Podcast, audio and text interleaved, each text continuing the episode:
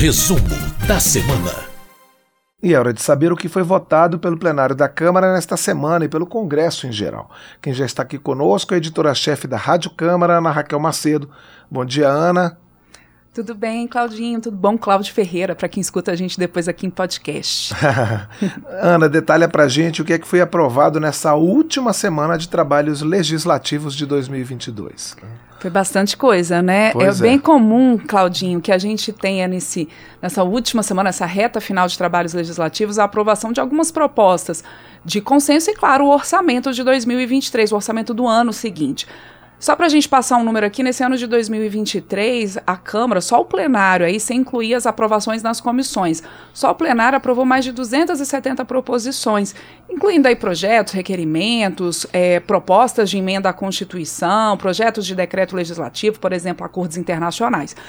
E aí, o que, que é o grande destaque dessa semana? O que, que foi o grande destaque? Foi a aprovação da PEC da transição, que já foi promulgada, já virou uma emenda constitucional, a emenda constitucional 126, e também o orçamento de 2023. Só para a gente relembrar um pouquinho aqui essa discussão, Claudinho, a gente precisou ter aqui entre os deputados e também senadores um grande acordo para aprovação da chamada PEC da transição, porque é ela que deu ali as condições orçamentárias para a aprovação do próprio projeto orçamentário do ano que vem. O governo de transição entrou nessa negociação, portanto, o novo governo né, do presidente eleito Luiz Inácio Lula da Silva já entrou né, em negociação com os parlamentares, porque se não houvesse a votação dessa PEC, já era assim, um consenso de que seria muito difícil para o governo eleito é, cumprir algumas promessas de campanha, como a própria manutenção do Auxílio Brasil, que deve voltar a se chamar Bolsa Família, é, manter em 600 reais, com um acréscimo de 150 reais por criança menor de 6 anos, também o um aumento real do salário mínimo. Então, tudo isso precisava ser negociado primeiro nessa PEC da transição, para abrir então o espaço orçamentário e permitir a votação do orçamento. O que, que, a emenda constitucional 126, que tem origem então na PEC da transição, faz, Claudinho? Ela pega e abre um, um teto a mais, um, uma, ela amplia o limite de gastos do teto. Hoje a gente tem uma regra no país, uma regra fiscal, que diz que o governo ele não pode gastar mais, em princípio, do que ele gastou num ano acrescido da inflação. Mas se essa regra fosse mantida dessa forma, não haveria espaço fiscal, não haveria dinheiro suficiente para o governo poder colocar em recursos essenciais, em programas essenciais e mesmo nessas questões do plano de governo do governo eleito. Então, ampliou o teto de gastos em 145 bilhões de reais mais ou menos ali 70 bilhões justamente para garantir o Auxílio Brasil em 600, mais esses 150 reais por criança menor de 6 anos e também um aumento real do salário mínimo.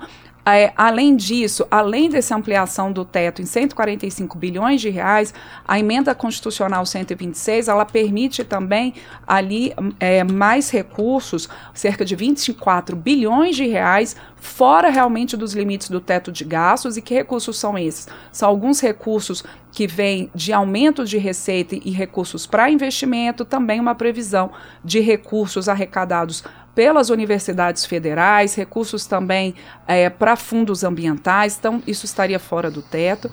E outra questão fundamental que foi colocada na emenda constitucional 126, Claudinho, é que ela também trouxe ali duas regras importantes. Uma que é, o teto de gastos, a partir de 2023, o governo eleito ele vai ter que encaminhar um projeto de lei complementar ao Congresso com o regime fiscal, quer dizer, para dizer que tem responsabilidade nas contas públicas, mas que, por, então, esse regime fiscal de limites de gastos, como é que o governo vai ter a sua responsabilidade, a partir de lei complementar e não mais por emenda constitucional, porque realmente a emenda constitucional, a proposta de emenda à Constituição, ela exige um quórum muito alto, são três quintos, tanto da Câmara quanto do Senado. Então é muito mais difícil para você fazer mudanças e ajustes, e os próprios parlamentares Claro, houve críticas nesse sentido, nem todos os parlamentares, nem todos os partidos concordaram que você precisa fazer ajustes no, no, nas regras do teto de gastos, mas a maioria concordou que sim. E aí a indicação da emenda constitucional 126 é para que isso, a partir do ano que vem, seja resolvido a partir de um projeto de lei complementar que exige uma maioria no Congresso, mas não é uma maioria tão grande como uma, uma, emenda constitucional. E é o que já acontece, por exemplo, hoje com a Lei de Responsabilidade Fiscal. E outra regra importante da emenda constitucional 26, 126, quer dizer, é que ela disciplinou a divisão dos recursos das chamadas emendas de relator. O que, que acontece? A gente tinha então uma regra no orçamento que o relator poderia alocar ali alguns recursos. Ficou conhecido na imprensa como orçamento secreto. Parlamentares diziam que eram emendas de relator geral do orçamento. O presidente da Câmara, Arthur Lira, dizia que seriam emendas ali mostrando o poder que os próprios parlamentares têm de incluir ali nas suas bases, porque ele entende o que acontece na sua base. Enfim, o Supremo Tribunal Federal, nessa semana, considerou que as emendas de relator do orçamento elas seriam inconstitucionais, elas são inconstitucionais, que elas não teriam ali a transparência necessária para indicar ao cidadão como esses recursos do orçamento são aplicados.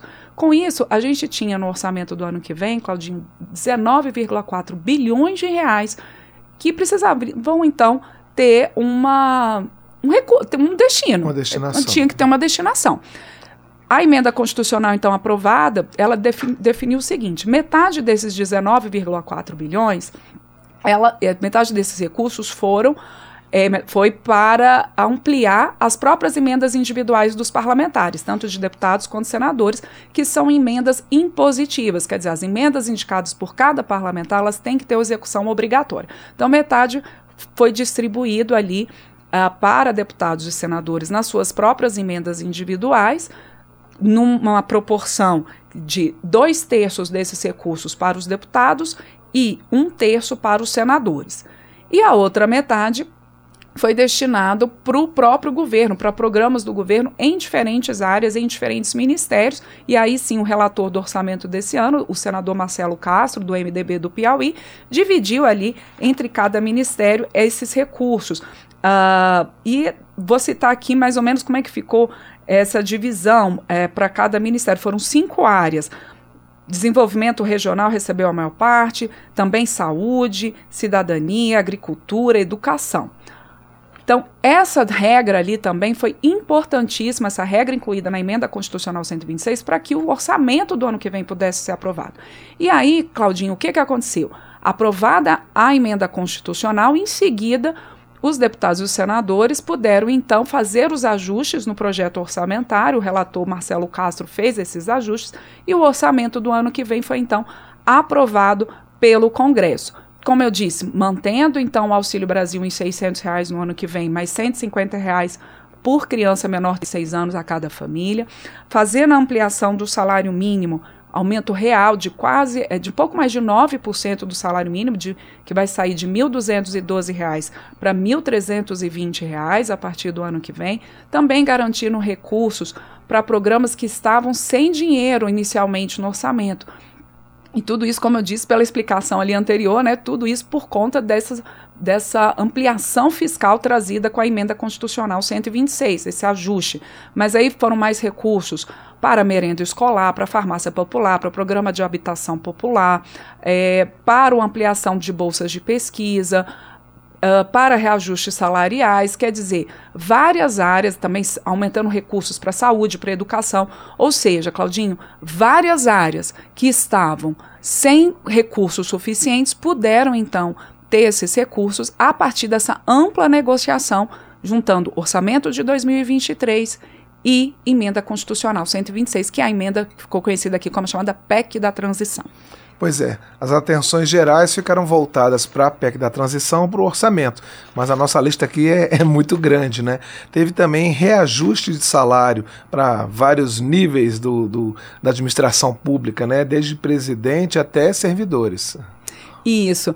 E, e, e, foi é importante essa negociação ali também, porque é, toda a discussão no plenário em relação a esses reajustes é porque é, são vencimentos, são salários e que não tem correção desde de 2018, alguns desde 2016. E como houve uma inflação aí nesse período, a justificativa desses projetos foram diferentes propostas, também aprovadas por deputados e senadores nessa semana, é, foi justamente nesse sentido, Claudinho. E aí, como você falou, você tem ali a ampliação dos vencimentos dos ministros do Supremo Tribunal Federal, e aí a gente lembra que o teto do funcionalismo, quer dizer, o salário que é parâmetro para ser o mais alto do funcionalismo, é o vencimento de um ministro do Supremo Tribunal Federal, que por essa votação, então, sai ali de um patamar de 39 mil reais, cerca de 39 mil reais, para pouco mais de 46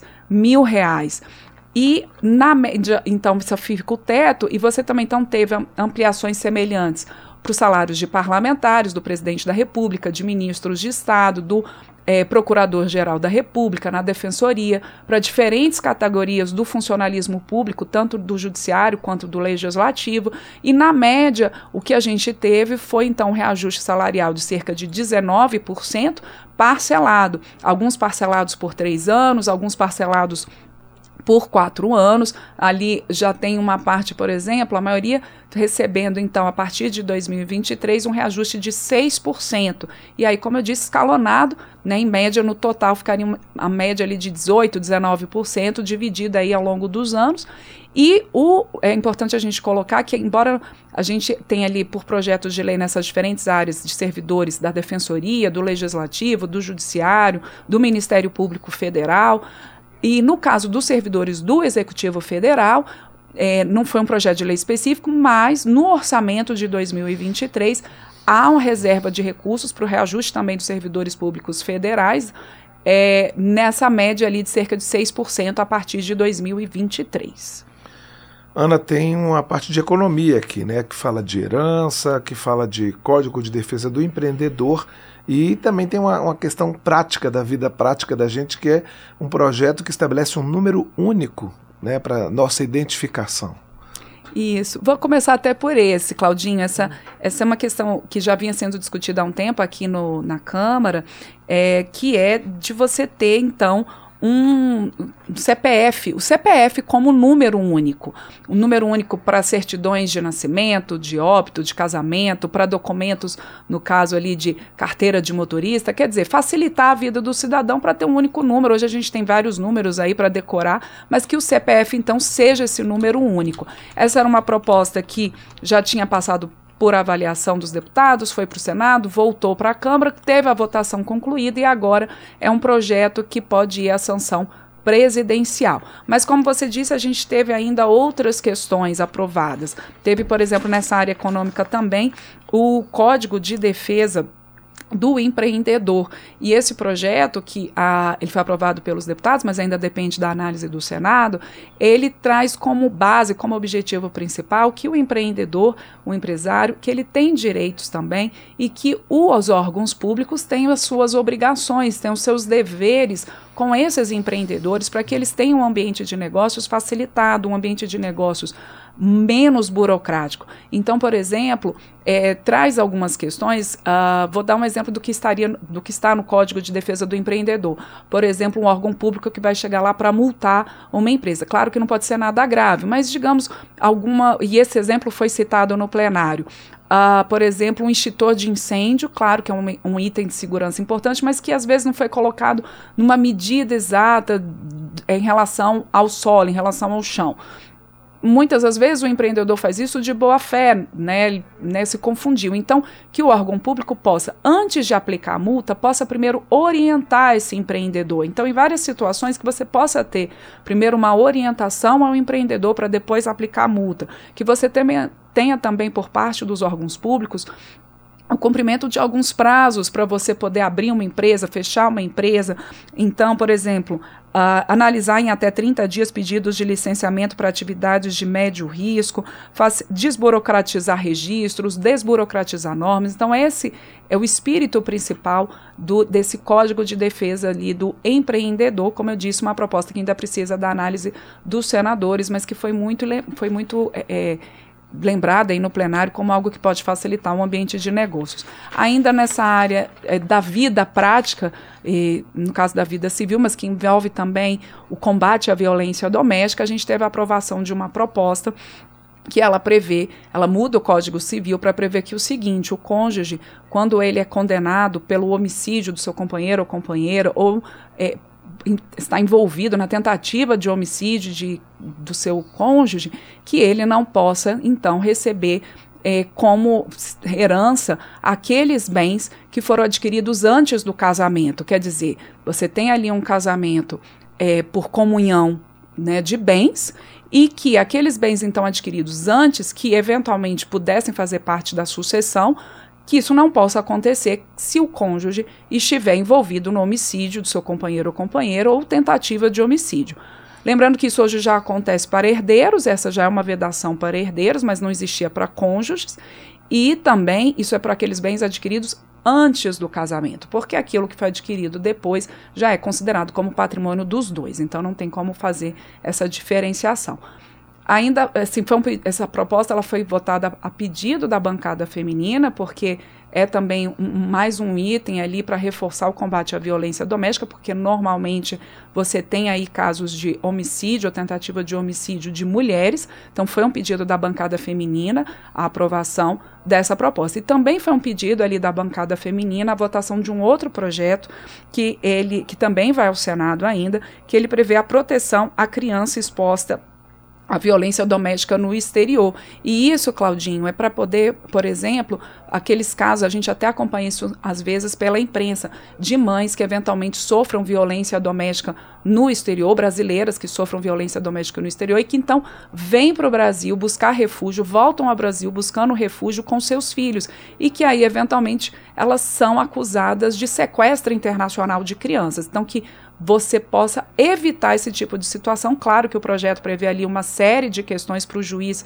verificar e comprovar que essa mulher de fato sofria violência doméstica e que seus filhos também sofri, corriam risco, mas que então possa ser evitado esse caso dela ser acusada de sequestro internacional de crianças. Essa é uma proposta também, então aprovada a pedido da bancada feminina e que agora vai à análise do Senado mais dois projetos que eu queria que você detalhasse. Um que estabelece parâmetros para é, incentivar a educação digital, que a gente viu que foi, foi uma necessidade muito grande nesse período de pandemia, e o que homenageia as religiões de matriz africana. Isso. A gente teve a aprovação, então, dessa proposta, a conclusão da votação dessa proposta, Claudinho, da Política Nacional de Educação Digital. Esse é um projeto, inclusive, que a gente aqui na Rádio Câmara já fez algumas entrevistas sobre essa proposta, que ela realmente traz eixos ali inovadores, questões muito importantes. É uma proposta que ela é da deputada Angela Min, do PP de Santa Catarina, e que o relator, o deputado professor Israel Batista, ressaltou isso em plenário, que é, é importante vários aspectos, vários aspectos da educação são importantes, né, Claudinho? Mas a gente tem uma situação realmente de do digital está em diferentes áreas. E às vezes você tem uma discrepância ali, a desigualdade na educação ela acontece em diferentes áreas, inclusive nessa área digital. Então, um dos parâmetros colocados na Política Nacional de Educação Digital é para que todas as crianças elas possam ter contato ali desde cedo com questões como robótica, programação, isso nas escolas em geral, e não apenas aqueles que eventualmente paguem e tenham condições de pagar um curso fora. Então, que isso seja um parâmetro geral. E a Política Nacional de Educação educação digital, como eu disse, ela tem vários eixos, vou até ler algumas delas aqui, porque a inclusão é, é, são importantes, né? principalmente essa questão da inclusão, a educação escolar, qualificação, especialização e pesquisa. E cada um desses eixos, a Política Nacional de Educação Digital, ela aponta ali diretrizes, metas a serem seguidas, áreas prioritárias. Então é um projeto realmente que foi muito elogiado em plenário, que ele vinha nessa discussão ao longo do ano e agora depois de ter sido aprovado pela Câmara e ao Senado, e voltar à Câmara para análise de, né, final, teve a votação concluída e a Política Nacional de Educação Digital pode então ir à sanção presidencial. E também a gente teve a aprovação, como você diz, Claudinho, do Dia Nacional das Tradições das Raízes de Matrizes Africanas e Nações do Candomblé, que por essa proposta vai ser comemorado em 21 de março. E, 21 de março. Esse é um projeto que também já pode ir à sanção presidencial. Ana, nossos últimos itens da lista são a assistência técnica a produtores de leite, né, que pelo que eu vi estabelece uma relação entre as empresas de laticínios e os produtores, e o estabelecimento de parâmetros para planos de enfrentamento às mudanças climáticas.